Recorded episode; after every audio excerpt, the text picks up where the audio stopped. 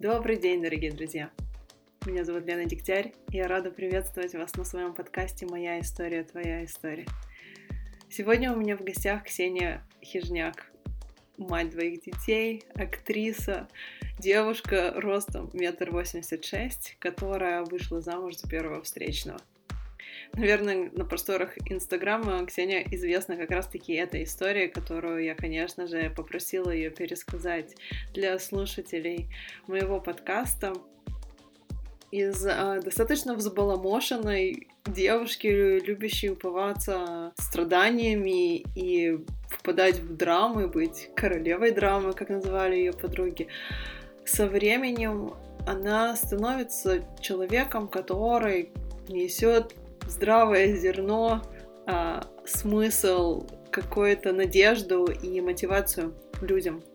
А, полгода назад она решила стать блогером, рассказала свою историю знакомства с мужем, делает прекрасные видео, а, где она мотивирует и рассказывает историю о том, почему она это делает, что для нее значит блог, что такое для нее счастье, почему так важно делиться с людьми тем, что у нее есть, и тем, что она приобрела.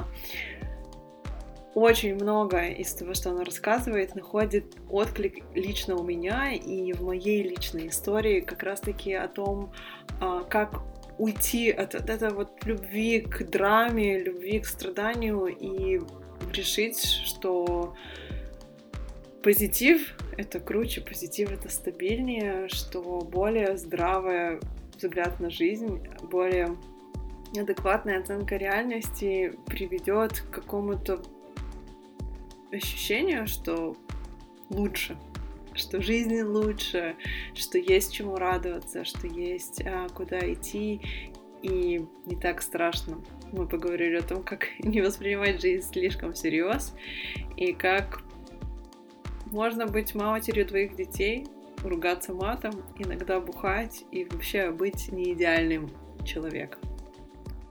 Привет! Привет! Ты теперь уже здорова? А, ну как, я, я пью антибиотики, то есть мне уже должны меня окончательно отпустить, и на днях разбила голову, это было забавно. Ну и, в принципе, все, да, все. Я чувствую себя, пожалуй, лучше всего, чем зависит от прошедший год, поэтому, да, я здорова. Это здорово. Во-первых, я очень рада, что ты согласилась а, на подкаст. У меня такая, знаешь, э, цель рассказать разные истории. У тебя очень интересная история. Ну, такая, знаешь, самая твоя сочная и главное, это о том, как ты познакомилась со своим мужем. Конечно же. Вот. Но мне кажется, что, что, не, что не это только, потому что где-то мне кажется, у тебя просто характер такой, вот как ты только что сказала, да, что я там ну, чувствую себя нормально, но там голову разбила, тут подскользнулась, там упала. Ну, чуть-чуть есть, да, наверное. Наверное, есть что-то такое у меня. Что, что это за черта такая, ты можешь рассказать? Я не знаю, ну, то есть, понимаешь, я вроде как такая умная, ну, я так иногда, знаешь, смотрю на себя со стороны, думаю, хижняк, ты вот умная баба.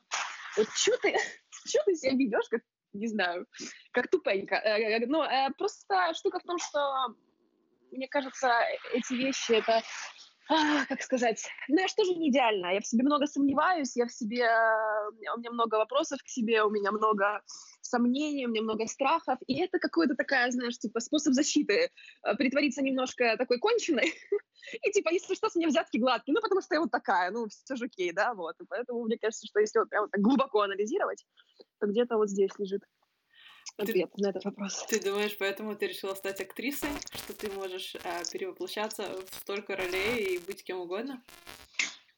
А, ты знаешь, э, я не думаю, что актриса как-то связана с этим, но мне действительно очень нравится концепция того, что я могу а, позволить себе испытывать те чувства и те эмоции и переживать те события, которые в реальной жизни я никогда не смогу пережить, потому что у меня другая жизнь. Мне нравится быть другими людьми, мне нравится испытывать какие-то яркие э, ощущения, как счастье, так и страдания, которые на самом деле к моей жизни не имеют никакого отношения, но я как бы почувствовала.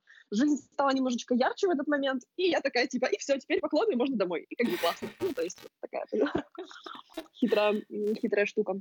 Да, но мне кажется, что из того, что, знаешь, я читала, что это не только про тебя, у тебя есть какая-то такая потребность делиться. Вот, у тебя даже там в блоге написано, знаешь, э, умею светить. Вот что это значит? Um, честно говоря, ну, эта фраза не святая, но умею светить. Мне когда-то, я, я когда думала над шапкой профиля, я очень долго пыталась um, пыталась сформулировать, что же я, ну, что же я могу дать людям, какая же моя ценность. И я думала о том, что, ну вот, у меня действительно есть потребность как-то делать этот мир лучше, да, как-то нести что-то хорошее в него, какой-то там, не знаю, свет проливать. Но при этом я реально не святая, ну, то есть я много матерюсь, я иногда бухаю, я делаю глупые поступки, ну, то есть я нормальный живой человек, я как бы не Будда, не священник, но а, какие-то основополагающие мои принципы жизни, они, мне кажется, достаточно правильно, это не совсем верное слово, наверное. Они, они ну, верные, вот, вот, кстати, верные э, в моем понимании. И поэтому, да, я стараюсь светить, я стараюсь э, помогать другим людям. Но я тоже не всегда идеально это делаю. так. Я на самом деле очень разделяю вот эту вот твою ценность, делать все не идеально, потому что это одна из вещей, которые мне важно донести до людей, что ну, нету идеальных людей. Даже если они видят какой-то идеальный профиль, да. за ним стоят какие-то слезы, горести, еще страдания, болезни, еще не знаю что, но этого просто не бывает, это неправда. Даже если да. там у людей 100 тысяч подписчиков или миллион, или одна тысяча, они переживают одни и те же um, вот эти вот периоды, и то, что ты это показываешь, мне кажется, это то, что делает э, твой профиль таким привлекательным, ну, и, э, и даже смешным в какой-то мере. А вот юмор — это вот что-то, что у тебя как получается естественно, как, как вообще, вот какую роль он играет в твоей жизни? Ой, слушай, с юмором у меня такие сложные отношения. На самом деле я совершенно не умею шутить. И а, все, что... Ну, то есть, знаешь, это тоже, наверное, пришло из театра для меня, потому что я знаю нескольких там наших актеров, у которых нереально нереальный комедийный талант. То есть, что бы они ни сказали, они умеют сказать с такой интонацией и так подобрать слова, что зрительный зал или просто там компания, в которой они находятся, тут же ложится на пол и ржет до, до смерти. У меня нет такого таланта, но за счет того, что я 10 лет уже играю в театре, пытаюсь это делать, то есть я пытаюсь шутить искренне, я пытаюсь э, там... Э, пытаюсь э, нести какое-то хорошее настроение, да, у меня начинает по чуть-чуть повышаться. Поэтому, наверное, а, то, когда мне говорят, что я смешная, меня это всегда очень сильно удивляет, потому что если я, я знаю людей, которые гораздо смешнее и обаятельнее, чем я, но тем не менее я считаю, что это тоже а, достижение для меня, потому что там в детстве, в юности я совершенно не обладала этими качествами, и я считаю, что это очень важная наработка, которая тоже в частности доказывает, что любую черту характера можно приобрести, если задаться такой целью. Можно натренировать любую мышцу, будь это э, юмор, будь это харизма, будь это сила воли, э, будь это эрудированность и так далее. Любое наше качество поддается тренировке. Вот. Это, я так согласна. Даже мне кажется, что юмор, хоть и кажется, что ты должен с этим родиться, это просто тоже один из тех навыков, которые развиваются. Конечно, люди, которые с этим родились, остается только завидовать.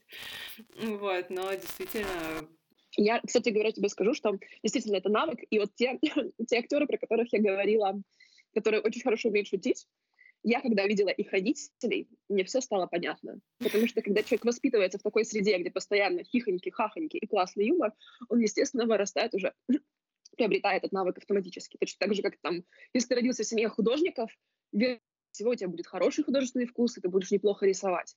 Да, ну и, и так далее, можно перечислять достаточно долго. То есть очень важно действительно навык, и родители в нем играют достаточно большую роль а, в его приобретении. Ну и да, тоже. Так что да да. Твои дети растут в юморе? Мои дети, да, они растут в юморе, но меня иногда достаточно сильно пугает качество этого юмора, потому что он ну, уже очень специфически шутит, да, Слава? Он кивает головой, вот. И эм, они пытаются шутить, иногда это получается смешно, а иногда ты встаешь и думаешь, о господи, о господи, как бы сделать так, чтобы этого больше никто, кроме меня, не услышал. Ну вот, где-то так. А, ладно, я, знаешь, я не буду откладывать. У меня один из моих самых любимых э, вопросов — это вот э, какая твоя самая любимая история, которую ты любишь рассказывать? И мне кажется, что я подозреваю, что я знаю, какая это история, но я буду рада, ну, что ты мне рассказал. конечно. Это, это история, которую, как только я там, если мы знакомимся с какой-нибудь компанией друзей, то, то, наступает э, момент, и мы начинаем вещать о том, как мы познакомились, познакомились с мужем, и все такие, «А, не может быть, вот так это бывает. Конечно, да, мы очень любим рассказывать эту историю. Тебе пересказать, да, сейчас нужно? Да, да, потому что мне кажется, что многие люди не знакомы с ней, и будет здорово, если ты своими словами. Ну, понятно, да, конечно. Значит, эм, история, как я вышла замуж. а, а, я жила с молодым человеком, у нас были там достаточно долгие отношения, около там, двух лет, вот, но они очень сильно не складывались, прям совсем сильно не складывались. И, э, ну, тогда я очень любила, значит, там, пострадать, значит, помучиться, поплакать. Мне казалось, что это очень классно, что это показывает, что значит, я живу настоящей жизнью, и что такие отношения должны быть. Ну, короче, суть в том, что этот молодой человек в один прекрасный день пришел вечером домой, я, как всегда, там строила какие-то планы, как я буду спасать наши отношения. Значит, и это был э, вечер накануне 9 мая, это было 8 мая 2012 года. И я там говорю ему, там, милый, вот, а он очень много работал, ну, видимо, чтобы меня поменьше видеть, очень много работал. Говорит, завтра пойдешь на работу? Он говорит, нет. Я говорю, ты завтра там поедешь э, заниматься яхтой? Он говорит, нет. Я говорю, так может мы проведем завтра день вместе, погуляем по городу? Он говорит, ты знаешь, нет, потому что я значит, собираю свои вещи и уезжаю. Меня это, конечно, очень сильно э, стрессануло, то есть я была очень сильно удивлена. Э, если заглядывать наперед, то спустя пару месяцев действительно он мне признается в том, что он съехал, потому что он изменил мне со своей бывшей девушкой, эта девушка забеременела, и теперь, значит, он мистер благородства и должен на ней жениться. Ну, вот, как, драма, в, в, в этот вечер. Да, да, реально, да, именно в этот вечер он решил, что, значит, все, он принял решение, что он уезжает от меня и будет жениться на ней. Я, естественно, как королева драмы, мне нужно пострадать, я там набираю лучшую подругу, говорю там, типа, я, я меня бросили, все, значит, давай, мы там будем сейчас не... А она как раз находилась в компании наших таких общих знакомых, э, там э, были ребята из нашего театра, и просто были какие-то ребята, это было на квартире одной тоже из наших общих знакомых. Они там пили много, естественно. Я говорю, да, это то, что мне нужно, давай, сейчас приеду, возьму много алкоголя и буду, значит, э, э, страдать. Я приехала туда, мне как бы для того, чтобы просто так страдать неинтересно, нужен какой-то объект страдания. Я нашла там самого симпатичного парня, но я Славу как бы знала, ну, мы с ним никогда не общались. То есть я знала, что он учится в студии нашего театра, и я знала, что он симпатичный. Ну, вот как бы на мой вкус он симпатичный. И, значит, в какой-то момент, когда градус алкоголя уже меня зашел там туда, куда нужно, я улучила минуты, чтобы мы остались наедине, и, и с таким, значит, видом роковой, пьяной роковой женщины сказала ему, Воробьев, Воробьев, ты хорошо целуешься? Он мне сказал, да. Я говорю, поцелуй меня, Воробьев. Он мне поцеловал, мы действительно, действительно хорошо целовался, и я ему выдала, что, значит, Воробьев тогда меня в себе деловое предложение. Говорит, какое? Говорит, давай переспим. Ну, в принципе, э, я не знаю, достаточно, мне кажется, большинство мужчин, э, у них автоматически, ну, хорошо, то есть они потом будут обдумывать, просто они сначала соглашаются, а потом уже думают, ну, когда, когда такое им говорит женщина. Он согласился, и действительно, там мы договорились, что он приедет ко мне в мою уже пустую квартиру там спустя пару дней. Он действительно приехал, и так сложилось, что когда мы начали с ним разговаривать под, под ужин и под бутылку вина, то мы проговорили всю ночь. Короче, мы влюбились друг в друга очень сильно. И он как бы, вот он как приехал, он так у меня и остался. Он ночевал у меня, по-моему, потом все, все, все время. Через неделю мы поехали забирать его вещи, чтобы перевести их ко мне. А, через два дня мы поехали? А, да, правильно, через два дня мы поехали забирать. Через два да, нет, вмешивайся, вмешивайся. Это мне просто напоминает историю. Это через, через несколько дней, там, через э, пару дней мы поехали забирать его вещи, а, перетаскивать ко мне на квартиру. И пока мы там собирали вещи, вы что такие, ха-ха-ха, вот, типа, как все быстро случилось, как все странно, как все глупо. И, значит, кто-то из нас ляпнул, что, о, было бы неплохо сейчас пожениться, вот прям сразу сверху. И знаешь, так кто-то это сказал, и такая тишина повисла, и мы так друг на друга смотрим, знаешь, когда вот такой вот, ты понимаешь, что опача, вот это идея. Сейчас еще и это отморозим. Да, то есть мы там, если мы то ли в воскресенье, то ли в понедельник. Нет, в понедельник мы забирали вещи, или в воскресенье мы забирали вещи, и мы прикинули, что в понедельник ЗАГС не работает, во вторник у меня была какая-то работа важная, я не могла, ну, значит, в среду. И мы в среду пошли подавать заявление в ЗАГС. Вот, я чуть-чуть там отпросилась с работы, Слава тоже не поехала, ну, там, с утра не поехала. Мы приехали в ЗАГС, с утра подали заявление, и через месяц, собственно, тогда еще нельзя было расписываться в Украине, как сейчас, в тот же день. А, самый близкий срок был, ну, и самая близкая возможность была через месяц, и через месяц мы расписались. Кто был свидетелем у вас на свадьбе? Кто вообще знал о том, что вы такое устроили? Не, не знал, не знал никто, а, кроме одной, собственно, кроме той Лены, к которой я поехала, с которой я поехала бухать тот вечер, то есть она знала об этих отношениях и она знала о том, что мы женимся, и я очень боялась ей об этом говорить, потому что мне казалось, ну, собственно, как это и было, очень странная идея, и мне казалось, что она скажет, ты что, с ума сошла? Но она сказала, а, блин, прикольно, да, круто, давайте, давайте, и в итоге она у нас была свидетельницей, э, мы, мы расписывались там в джинсах и в майках, я, на мне была такая красная фата смешная с блестками, я ее там пошила из какого-то куска блестящей ткани, которую я купила в магазине. Вот. А после того, как мы расписались, мы поехали в Житомир, это, ну вот, один из ближайших городов, где а, самый высокий мост для rope jumping а, ну вот в округе у нас. И мы поехали туда прыгать с моста с веревкой, ну типа с, с rope ом, с резинкой. И прыгали с моста вдвоем в обнимку, там типа, о, романтика, все дела. Вот так. И вот, собственно, с тех пор уже прошло шесть с половиной даже нынче лет а потом еще были дети в процессе всего этого, две штуки. А, вот, но мы вот до сих пор как-то... Мы, правда, обещали женщине в ЗАГСе, что мы придем разводиться через год, чтобы снова пожениться, потому что нам понравился процесс. Но мы как-то тогда до ЗАГСа опять разводиться и, и не дошли, собственно. Ну, значит, не так сильно и понравился. Скажи мне, а был ли какой-то момент, когда ты схватилась за голову, я не знаю, через год, полтора, два, пять, когда ты сказала, что мы наделали, или, может быть, это было все-таки опрометчивое решение, или у тебя всю дорогу было ощущение, вот все правильно, все отлично, и жили они happily ever after, да, жили припеваючи. Слушай, ну, на самом деле, нет, понятное дело, что у любой пары есть какие-то кризисы, есть какие-то моменты там спадов и подъемов, это нормально. Но так, чтобы я жалела о том, что мы поженились, ну, такого, наверное, не было, потому что для меня это всегда была очень, ну, э, для меня как бы штамп в паспорте о том, что он есть, или что его нету, или что он о том, что мы разведены, для меня как бы не играет какой-то роли важной. Я думаю, что... Ну, то есть я изначально, когда выходила за него замуж, я же не думала, что я с ним всю жизнь буду жить. Я думаю, ну, блин, даже если разведемся там через полгода, ну, все равно забавно, крутая история. Будет что внукам рассказать, да? Я просто не ждала, что внуки будут от него потом в итоге. Ну, а, вот.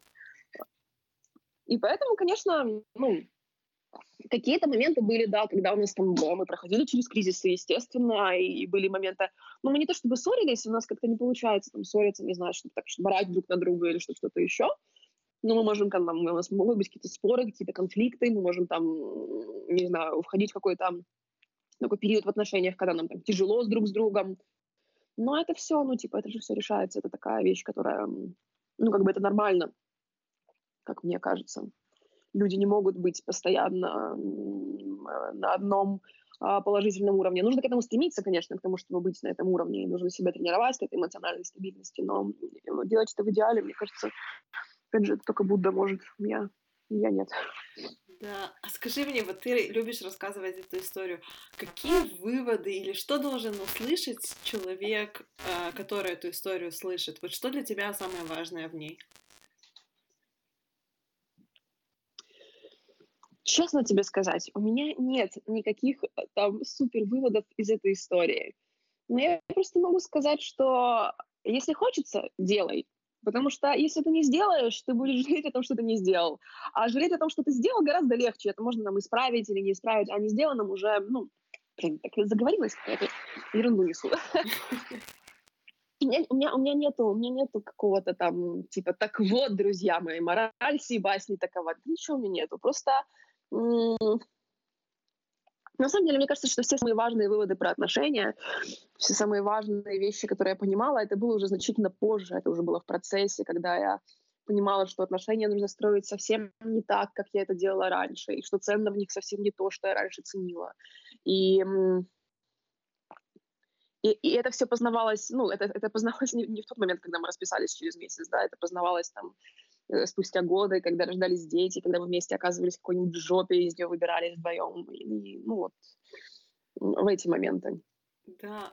Ты знаешь, для меня она во многом была, вот я ее прочитала такая захлеб. Во-первых, потому что я вообще очень интересуюсь темой отношений, а, как они строятся, как они развиваются, у кого как это бывает. И вот это для меня еще одна история, как это бывает что вот нету одного сценария, правильно, знаешь, встречались э, три свидания, а потом они поцеловались, а на пятом свидании они переспали, а потом год они присматривались к друг другу, а потом подали заявление, знаешь, вот какой-то сценарий, который можно расписать и сказать вот так правильно. А, что это да, вот так тоже бывает. Да, Совершенно согласна, потому что, ну да, бывает так, бывает по-другому. И любой сценарий нормальный, если для тебя он комфортный, если для тебя он нормальный. То есть нет э, какого-то э, смысла или необходимости пытаться себя подогнать под те или иные рамки. И опять же, это же наша история тоже не показатель. Это не значит, что всем нужно немедленно там на седьмой день идти в ЗАГС. Нет. Но если вам хочется, то почему бы и не да. И э, если вам нужно встречаться 8 лет до свадьбы, значит, встречайтесь 8. Если 10, то 10. Если неделю, то неделю. Ради бога, делайте так, как вам комфортно, экспериментируйте, а, изучайте себя, изучайте мир вокруг, изучайте своего партнера. И только так, мне кажется, и, и познается эта вселенная. Только так и ищется э, путь, по которому ты идешь. А ты, кстати, очень много пишешь вот о том, чтобы идти своим путем, вот прислушиваться к себе. А, вот как это, как это у тебя получается? Как это вообще работает? Вот что для тебя значит идти своим путем? Ну, для меня в первую очередь идти своим путем — это принимать и в какой-то степени благословлять все свои обстоятельства, то есть в первую очередь, э, э, ну, принимать то, что у тебя есть, не жаловаться, что там, ой, конечно, у меня там вот э, родители меня били и то и все, а ну понимать, что все, что тебе дано, любое событие, положительное или отрицательное, оно только на твой взгляд, во-первых, положительное или отрицательное, это раз. А во-вторых, ну, все тебе это дается неспроста, потому что любое событие в нашей жизни нас учит и учит тому, что нужно именно нам. Это раз. А во-вторых, идти своим путем для меня еще очень важная составляющая не навязывать свою точку зрения и свой взгляд на вещи остальным, окружающим, если они об этом не просят. То есть я, допустим, даже какие-то вещи, которые я пишу в блоге, я иногда эм, понимаю, что я могу перечитать какой-то свой пост и э, переписать его или выбросить, потому что я понимаю, что я слишком назидательно что-то э, говорю. Но, в принципе, в этом плане э, блогерство, оно достаточно э, попроще в этой ситуации, потому что люди приходят ко мне, да, там в мой блог, подписываются на меня. Если им нравится то, что я говорю, они не читают. Если не нравится, то не читают. То есть я никому не могу э, сказать, типа, значит, вы будете жить только так, как я сказала, и никак по-другому. И, э, я просто рассказываю там, какую-то свою точку зрения, свои ценности, свои правила, свои э, инсайты, свои понимания. Вот. И вот в этом тоже, мне кажется, очень важная штука. Один человек живет так, другой человек живет по-другому, и мы должны обязательно давать этим другим людям право на их жизнь, таким образом, как они хотят это делать. Ну, во всяком случае, до тех пор, пока это э, не чревато вмешательством в чужую жизнь. То есть я могу... Сейчас я подумаю, я просто вот недавно, у меня буквально там вчера была меня бомбануло, потому что сразу э, я листала ленту, и сразу в двух постах я нашла хейтерские комменты, ну, там, типа, девочки нестандартной внешности, то есть одна такая достаточно полная, а, она э, блогер, который пишет про бодипозитив, и другая там была фотография, фотограф, это блог фотографа, удивительной внешности девчонка, она такая прям эльфийская, у нее такие острые, действительно большие уши, э, очень э, белые волосы, вот природно белые, и она не вписывается в стандарты красоты, ну вот, общепринятые, но она удивительная совершенно. И, естественно, под обоими этими постами, там, где была толстая девочка, которая сняла видео по себя, вот где она в нижнем белье, и там, где нестандартная модель для фотографов, под обоими этими постами была куча ненависти, куча такого, простите меня, отборного дерьма. И вот это меня это то место, где я считаю, что нужно вмешиваться. Потому что когда другой человек несет э, что-то, что причиняет другим боль, что-то, что причиняет другим зло, вот это нельзя оставлять просто так. Вот здесь как раз то место, где ты можешь э, спорить, можешь э, высказывать свою точку э, зрения и указывать другим на ошибки, там, где это цепляет и мешает другим людям. Вот, вот так мне кажется. Во всем остальном Если вас это не трогает, то есть это касается всего, не знаю, там, э, ЛГБТ, политических взглядов, религиозных взглядов, чего угодно. Если вам это не мешает, вы не имеете права в это вмешиваться. Все. Как-то так я очень, очень да. от, от, от вопроса пути пришла к ЛГБТ. Нет, так это обычно бывает, знаешь, а одно ведет к другому, и у меня даже так несколько вопросов сразу возникло, потому что, ты знаешь, вот эта вот э, тема про толерантность, эм, я, у меня, знаешь, каким образом вылезла? Очень интересно. А, я помню, я там читала книгу, которая называется «Взрослые дети эмоционально незрелых родителей», и в этой книге очень много я про себя поняла, именно почему я как бы веду себя определенным образом, и она там просит написать детскую фантазию. Одна из моих детских фантазий таких это чтобы а, люди все принимали других так, вот они все э, их принимали, были толерантными, и я такая пишу это и думаю, о, какая классная фантазия, потому что она такая очень, ну, социально одобренная, да, такая politically correct. А потом я вдруг понимаю, что за вот этой фантазией, чтобы все друг друга в мире принимали такими, какие они есть, э, стоит страх быть отвергнутой. И по сути я хочу лишить мир право меня отвергнуть. Сказать мне, знаешь, вот нет, не хочу с тобой играть в одной песочнице, не хочу с тобой дружить.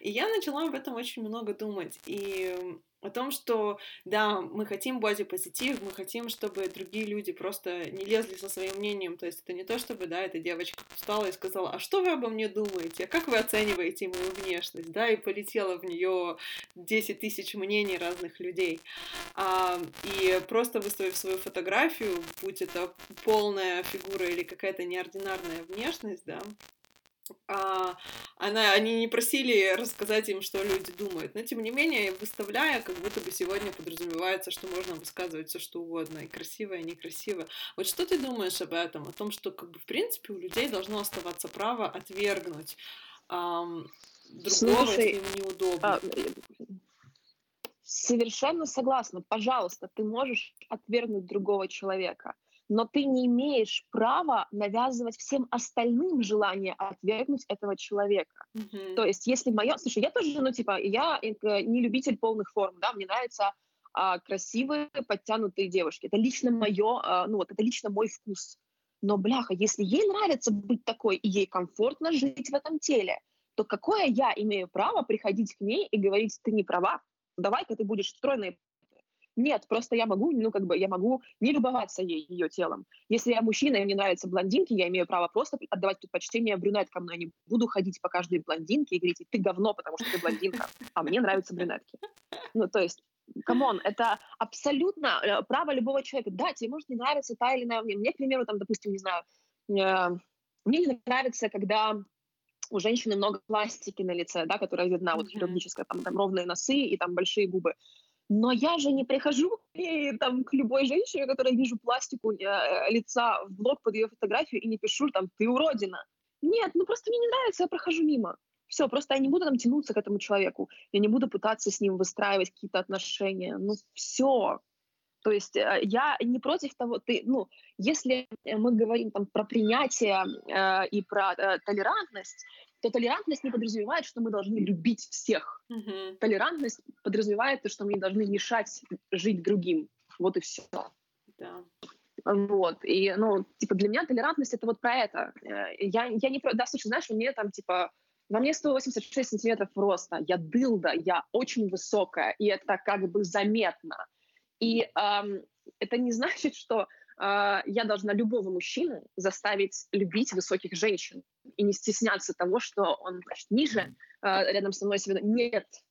Но кричать на меня, что я плохая, потому что я а, высокая, или что я непривлекательная из-за этого. Да, для одного непривлекательная, но это не повод обобщать. Вот мужу я с вами нравлюсь, к примеру, хотя он мне там все равно ниже.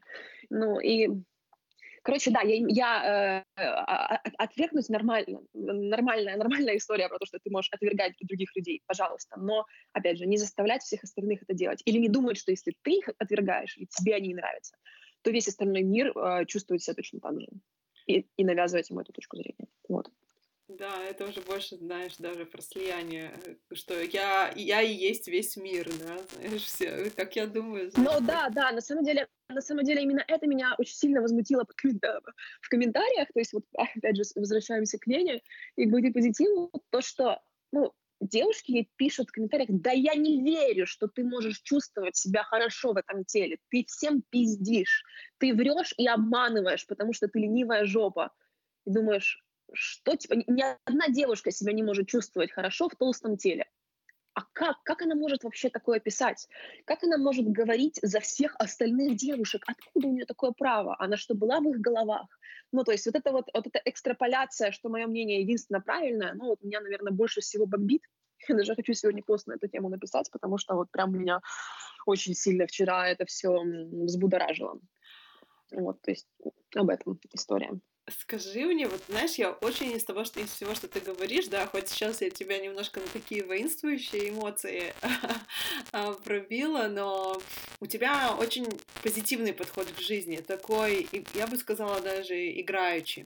Но в какой-то момент, даже вот в тот момент, когда ты рассказывала свою самую любимую историю, ты вот как раз-таки говорила, я так любила уповаться страданиями, когда это прошло, а когда вот эта вот любовь пострадать прошла, и я уступила место какому-то все, что прилетает, это значит так и надо. А, ты знаешь, я не могу сказать, что это там было в какой-то, типа, по щелчку пальцев, и такая проснулась, ох ты жьё, так я все это время любила.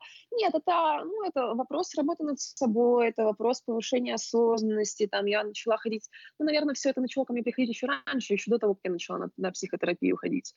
Um, просто, когда я начала читать какие-то очень много книг, um, которые не то, что они не по психологии даже, нет, но они многие какие-то вещи, многие блоги мне открывали глаза, то есть я помню, что когда-то действительно я читала блог, есть такая а, Олеся Новикова, мне очень э, близко, э, очень близкие многие вещи, которые она пишет. Она не инстаблогер, она просто, у нее есть свой сайт, она организовывает сейчас ретриты. Ну, не суть. В общем, это, наверное, вот с ее, с ее блога и с ее статей началось мое осознание этой жизни.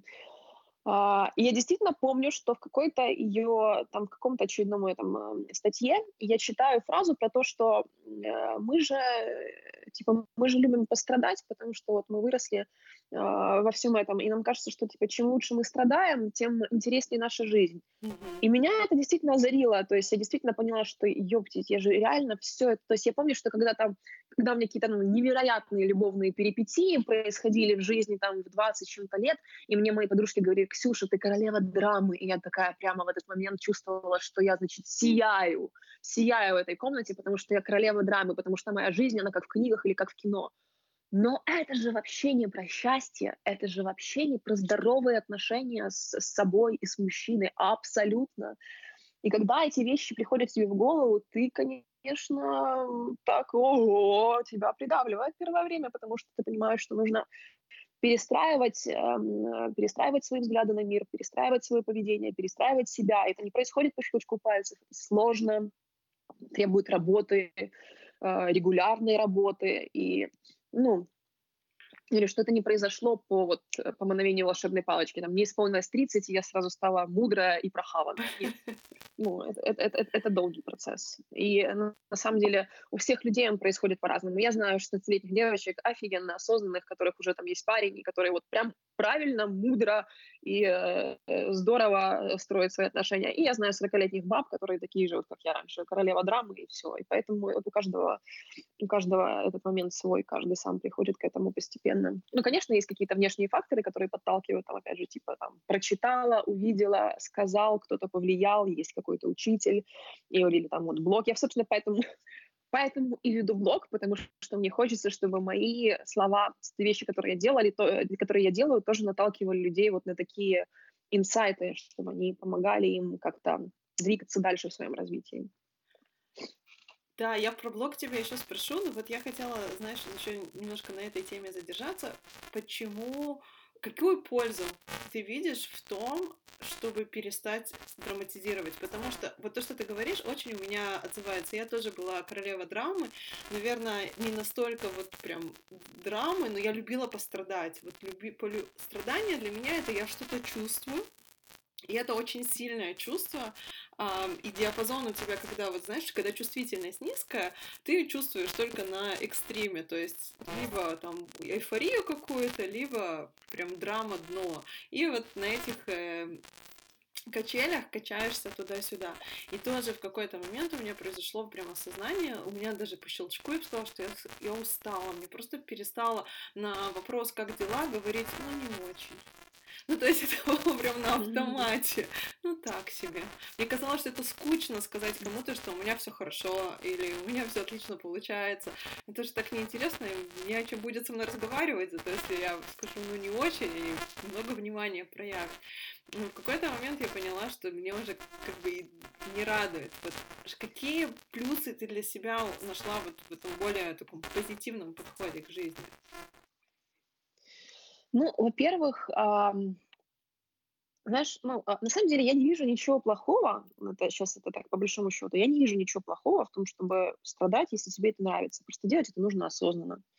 Ну, то есть, э, как говорит э, мой психотерапевт, моя, моя психотерапевт, не знаю, как правильно склонять, если она женщина, а психотерапевтка по нынешним э, тем самым. Короче, э, она говорит, что да, пожалуйста, если тебе хочется рыдать и рвать на себе волосы, Просто скажи себе, сейчас я хочу порыдать и порвать на себе волосы, потому что мне это принесет удовольствие. И делай это на здоровье. Тут вопрос в более осознанном, мне кажется, подходе. Но я тоже, вот я поняла, что я подросла немножко, мне уже там не 16, не 20. И я понимаю, рыдание и рвание волос, ну, иногда, э, да, оно может доставить мне какое-то удовольствие, но, опять же, я вполне могу насладиться этим на сцене. Кстати, одна из причин тоже вот э, актерских моих амбиций. И э, с другой стороны, ну, штука вот про эти... расческу, извините. Штука про эти э, качели эмоциональные, да, когда мне, о, как мне плохо, о, теперь мне так хорошо, эм, она очень непродуктивная, потому что когда ты находишься в таком разбалтанном эмоциональном состоянии, а, ты не можешь, во-первых, э, контролировать, ну, то есть ты, ты теряешь контроль над собой, а когда ты теряешь над собой контроль, то твое движение становится хаотичным, то есть ты не можешь двигаться до какой-то намеченной цели или делаешь что хуже гораздо. А когда э, человек эмоционально стабилен, он а, более продуктивен. И это сейчас не имеется в виду, что там продуктивность, я хорошо работаю. Нет, это имеется в виду, в принципе, а, жизненная продуктивность. Да? Он лучше выстраивает социальные связи, он лучше действительно исполняет свои обязанности, он лучше может планировать и двигаться к своим целям, он может быть более счастлив, он контролирует свои эмоции, он понимает, что приносит ему настоящую радость, а не типа псевдо, да, вот это там, не знаю, пожрать, поспать. И, и то, что его делает настоящий, ну, то есть такие люди, они а, более не более счастливые, черт возьми, да, ну вот, вот именно, именно в этом, а, в этом и есть как бы смысл, как мне кажется. Да. А, а, да. Я, ты знаешь, я, я хотела вот, может, ты еще продолжишь эту тему, я хотела у тебя спросить про блог, потому что ты много пишешь о том, насколько он тебе важен, и как это одна из тех вещей, которые, лучших вещей, может быть, которые ты сделала, и что в нем такого ценного для тебя? Для меня самое ценное в том, что я наконец-то начала приносить пользу этому миру. То есть если до этого все свои 20, сколько мне было? Мне было 30 лет, когда начала вести блог. Прикольно. То есть если до этого 30 лет я шатала, я была ну, чистым потребителем, да, я пускай даже я работала и создавала какие-то продукты, но это не были продукты, скажем так, которые, как бы пафосно это не звучало, это не были продукты, которые служили высшим целям. Это были, что я работала режиссером, это могло быть там, направлено на развлечение, направлено на что-то еще, на, ну, короче, это не было, это не было настоящей пользой, да, э, вселенной. Боже, ну вот я, я просто говорю эти слова и пишу их. И каждый раз такая, блядь, так, так, так, так пафосно. Но это правда, вот это то, что я чувствую, это то, что вот, как я действительно ощущаю. И штука в том, что когда я начала писать э, этим летом, я это начала делать не потому, что я решила, ну все, значит, я э, выбрала себе новую профессию, я буду блогером.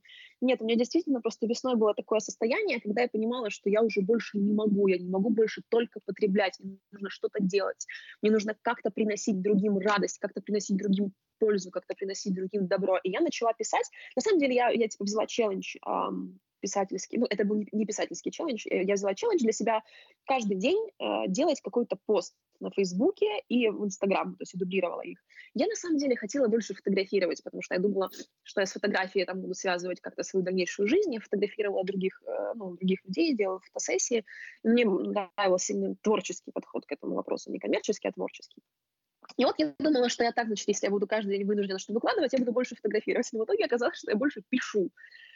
И э, эти вещи, которые я писала, они начали получать э, огромный отклик среди моих знакомых, да, тогда у меня не было 50 или 60 тысяч подписчиков, у меня были только там 200 человек на Фейсбуке и там 600 в Инстаграм. Ну, нет, на Фейсбуке там больше, ну, короче, 600 в Инстаграм.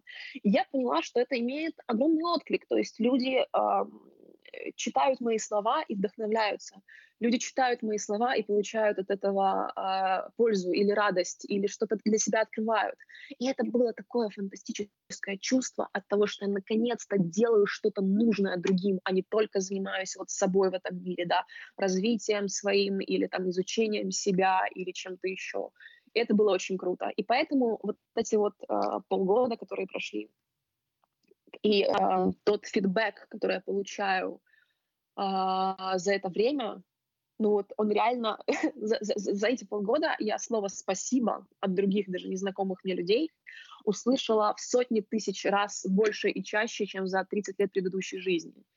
И я понимаю, что я, ну, то есть я не идеальный блогер, да, я, я там не, не эталон, но даже то, что я делаю, оно имеет смысл. И вот это вот а, какой-то высший смысл этой деятельности для меня, конечно, колоссальное счастье, потому что я могу э, наконец-то реализовать свой потенциал таким образом. Я могу созидать, а не только потреблять. И это для меня очень важно, и поэтому я говорю, что это, ну, то есть я много пользы принесла своими словами, своими э, видео, которые я делаю, да, и, и для меня это огромная радость, и для меня это, ну, то есть мне действительно кажется, что это одна из самых ценных вещей, которые я за свою жизнь э, сделала. Вот. А за что тебя благодарят больше всего? Ты говоришь, я несу ценности, люди мне пишут, и есть отклик. Вот что, какой такой, знаешь, самый популярный отклик, или что самое ценное, что они тебе говорят? Знаешь, очень много, ну, очень много разных вещей. То есть каждый же что-то свое находит, каждого цепляет что-то, э, что нужно лично ему. Ну, э, конечно, видео, которые я делаю, вот эти вот там э, мне, не, не очень нравится название мотивирующие видео, но, наверное, да, наверное, они мотивирующие, потому что я каждый раз нахожу какие-то слова, которые мне хотелось бы услышать самой, или которые в, как, в свое время на меня очень сильно повлияли. И я их говорю людям. И это, ну, я понимаю, что это дает э, силы. Конечно, это не то, что даст силы на, на каждый день, да, только сам человек может себе, в себе эту энергию вырабатывать, но какой-то толчок заряд веры в то, что все будет хорошо, в то, что всего можно достичь. Ну, это очень важно. Очень важно, чтобы в нужный момент пришел кто-то и сказал, блин, не понимаю, это еще в жопе, но вот, вот поверь мне, все получится. Вот я понимаю, ну, то есть я сама такая, я понимаю, что у меня бывают такие моменты. И когда я даю это другим людям, это действительно откликается им. И, сейчас даже говорю, немножко слезы на глаза наворачиваются. И и ну, это работает. И, и, и люди действительно слышат, что то, что я им говорю э, с этих видео, это не, это не для того, чтобы э, показаться хорошей, и не для того, чтобы, там, не знаю, ну, для того, чтобы выйти в топ, да, в а это потому что действительно мои искренние слова. Это то, что я хотела бы отдать людям вот эту энергию, донести до них, вдохновить, дать им веру в то, что они могут больше, чем они даже думают, что они могут. И, ну, наверное, очень вот за видосы самое, самое, больш, самый большой они имеют отклик э, среди моих подписчиков. Ну и, в принципе, ну, практически после каждого поста. Это понятно, что когда у тебя э, 60 тысяч аудитории, хоть 10, но откликнется то, что ты написала. И они напишут тебе спасибо. И, ну, вот э, это это имеет для меня а, большой смысл и э, для людей тоже. И часто ко мне приходят там новые подписчики после реклам, да, которые ну, не следили за мной все это время, и вот они говорят, что там, я взахлеб перечитала там весь твой блог от самого начала до самого конца, и это очень круто. Я, эм, мне сложно сказать, что, какие они чувства испытывают, просто я говорю, что у меня тоже были такие моменты, когда я читала других людей, и это ну, не то чтобы меняла мою жизнь, но давала мне толчок к изменениям очень важный. И я хочу служить другим тоже вот таким же толчком. Ну, я хочу тебя поддержать, что видео у тебя действительно чудесные и очень трогательные, и ну, действительно их, их реально можно пересматривать много-много раз, потому что есть в них что-то очень э, цепляющее, искренне цепляющее. Вот. О чем ты мечтаешь вот относительно своего блога? во что ты хочешь, чтобы это все выросло, или где ты его видишь там через год, есть ли у тебя какой-то такие амбиции относительно него? Ну, у меня есть, да, у меня есть много амбиций, и я думаю, что это хорошо. А, я, честно говоря, а, я себе поставила цель, кажется, 2000, наконец, 2019 в но это такая очень амбициозная цель, прям, но я понимаю, что технически это возможно. То есть я, кажется, я написала 700, да, 700 тысяч подписчиков. Но штука в том, что они думают, что блог — это то, чем я буду ограничиваться, потому что все-таки Инстаграм, ну, Инстаграм — это Инстаграм, он сегодня есть, завтра его нету, и нельзя думать, что ты сможешь питаться э, этой платформой всю свою жизнь и существовать только там. Я действительно хочу выходить в офлайн, я хочу делать какие-то тренинги, я сейчас планирую сделать вебинар в январе, вот, и я хочу быть мне не очень, опять же, мне в принципе не нравится вот э, мотивирующее видео, мотивационный блог или мотивационный оратор, но по сути, да, я хочу быть, наверное, мотивационным оратором, потому что мне хочется приходить к людям, заряжать их энергией, рассказывать, как они могут изменить свою жизнь, давать им для этого инструментарий и помогать им двигаться вперед, становиться лучше, чтобы они делали лучше этот мир. Вот какие-то такие у меня планы на жизнь. Это, это очень э, крутые планы, на самом деле. Мне кажется, что и стоит развивать то, что у тебя и так хорошо получается, поэтому я хочу тебя только поддержать. У меня, на самом деле, остался один вопрос, который я всегда задаю в конце. Хотела спросить, что такое для тебя счастье? Счастье.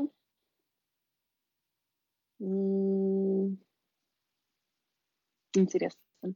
А, знаешь, бывает такой момент, когда ты вроде бы знаешь, точно знаешь ответ, а когда тебя спросят э, просто сформулировать, э, сформулировать, ты такое типа... А, а, Для меня счастье — это...